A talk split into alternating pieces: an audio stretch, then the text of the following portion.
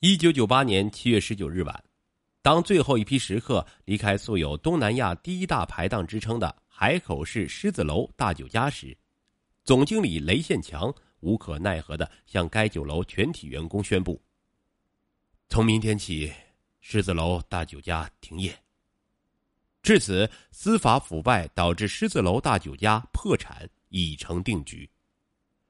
一九九八年七月七日。南昌市中级人民法院刑事审判庭公开审理了原中共南昌市委副书记、政法委书记、市公安局局长曾新民涉嫌受贿、徇私舞弊案。检方指控曾新民利用职务便利为他人谋职，收受他人财物折合人民币十六点九三万元，美金一千元，构成受贿罪。检方还指控曾新民犯有徇私舞弊罪，两罪一并处罚。一九八三年，在南昌市某工厂当工人的雷宪强辞去公职，决定干一番事业。雷宪强将一个大汽油桶改成炉子，在南昌市二七路摆摊卖快餐。他凭着自己的聪明才智，没几年的功夫就将买卖做大了。到了一九八七年，南昌市民都知道，本市餐饮业最火爆的酒家是私营企业狮子楼，有一家总店，两家分店。老板叫雷宪强。海南建省以后，内地出现一股海南热。一九八九年，南昌市公安局某副局长邀请雷宪强去海南考察，希望双方合作在海南省干一番事业。经协商，决定由香港商人陈德明、南昌狮子楼大酒家总经理雷宪强和南昌市公安局下属的汇通公司三方投资。在海口市组建中外合资企业海南惠民服务公司，租用海南军区场地创办狮子楼酒家。协议规定，陈德明、雷宪强各占股百分之二十五，汇通公司占股百分之五十。考虑到股东利益和经营管理方针，南昌市公安局委派罗某担任惠民公司董事长兼总经理，雷宪强则出任惠民公司董事。兼公司分管人事与业务的副总经理，并出任惠民公司下属唯一一家子公司海南狮子楼大酒家总经理。一九九零年五月，位于海口市繁华地段的狮子楼大酒家开业，生意很快红火起来。一项统计数字表明，自一九九二年至一九九五年三年间，狮子楼大酒家向国家上缴利税二百八十万元。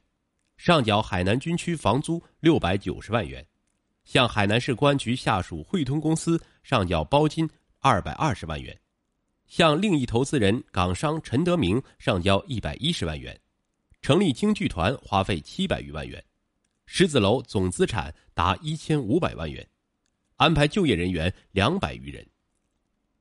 一九九一年六月，雷宪强提出在现有的狮子楼大酒家楼上再加建一层。取名狮子楼夜食城，经惠民公司董事会同意，雷宪强以投资人身份承包了二楼夜食城，并与惠民公司签订了承包期至二零零四年的合同。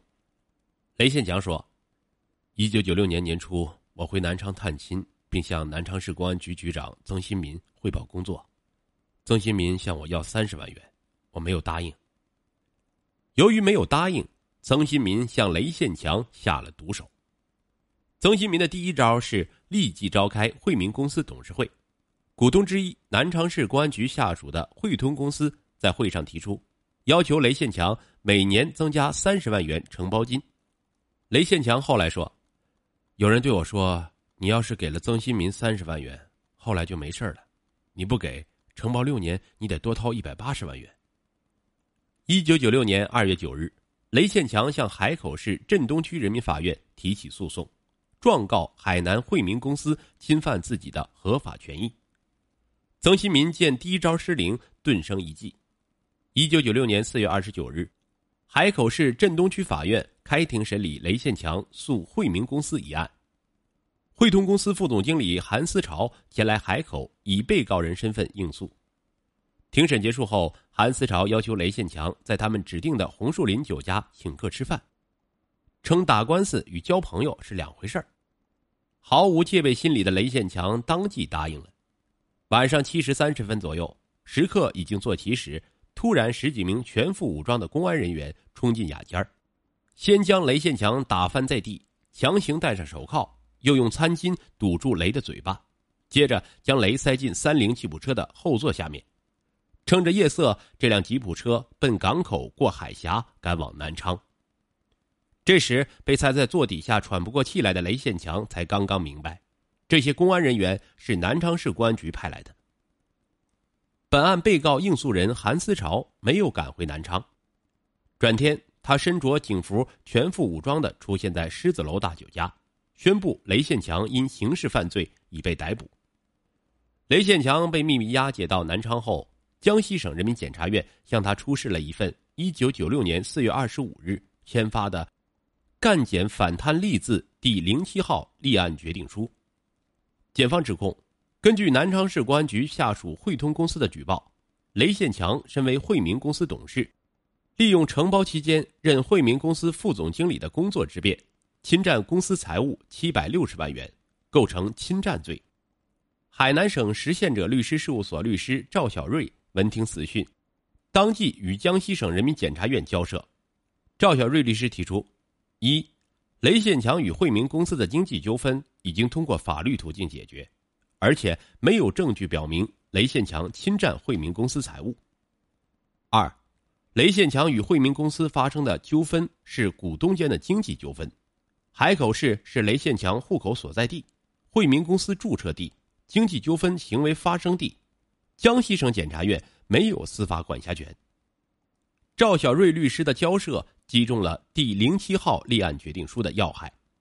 一九九六年五月十日，江西省人民检察院采取既不定罪也不撤案的方法，为雷宪强办理了取保候审的手续，先行放人。得知江西省人民检察院将雷宪强释放，曾新民气急败坏的想出了第三招。雷宪强是下午六时走出拘留所的，此时曾新民正召集公安局处级以上领导会议。宣布雷宪强的问题是政治问题，下令分片包干，无论如何也要在当晚抓住雷宪强，先抓人后定罪。结果五月十一日凌晨三时许，雷宪强及律师赵小瑞在下榻的科技宾馆被警方拘捕，赵小瑞出示了中华人民共和国律师证，方免于一难。第一次秘密逮捕雷宪强，借口侵占罪。那么此次逮捕使用什么罪名呢？曾新民在公安局中层干部会议上讲：“关于查处雷宪强的问题，这是个政治任务，我拜托大家了。”于是五月十四日晚，当地电视台连续三天滚动播出新闻。根据群众举报，警方迅速出击，查获了一个赌博团伙，灌赌雷宪强等五人落网。据了解，电视台在播这条新闻时。画面是雷宪强在看守所的镜头，解说词没有告诉观众这一赌博团伙在南昌作案的时间。很快，南昌市东湖区人民检察院对雷宪强以赌博罪提起公诉。检方指控的犯罪事实是：一九九五年二月五日，雷的四位亲友曾到雷下榻的宾馆玩了一夜牌九。一审法院判处雷宪强有期徒刑两年，雷宪强不服判决，提出上诉。二审法院改判有期徒刑两年，缓期执行两年。值得注意的是，赌博团伙共五人，雷宪强玩牌的时间最短，却是首恶。其余四人，法院以均有自首立功表现为由，免于刑事处分。尽管如此，曾新民觉得雷宪强只判个缓刑两年不过瘾，便动用大批人力前往上海、深圳、昆明等地，采用诱供等手段。企图网络雷宪强的流氓证据。与此同时，曾新民将雷宪强从看守所提出，押解到特警大队，在窗户上吊了三天两夜，非逼雷宪强承认犯有流氓罪。先是侵占罪，接着是赌博罪，最后来了个流氓罪。曾新民是费尽心机，结果是招招不灵。就在曾新民为整治不了雷宪强而大动肝火时，东窗事发，曾新民自己却被警方拘捕了。一九九七年年初，原南昌市市委副书记、市政法委书记、公安局局长曾新民因涉嫌经济犯罪滚鞍落马。随着曾新民的下台，被关押长达八个月的雷宪强终于回到了海口市。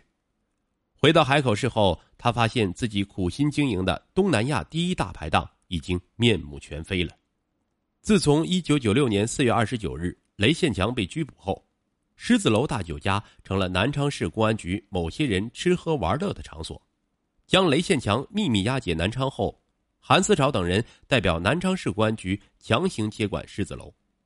第一是解散狮子楼京剧团，第二是解聘狮子楼的主要管理人员，第三是瓜分财产，如原价五千元的进口胶合板作价一百元卖掉，原价六万元的四部空调作价八千元卖掉，原价三万元的手机作价两千五百元卖掉，买主就是卖主自己。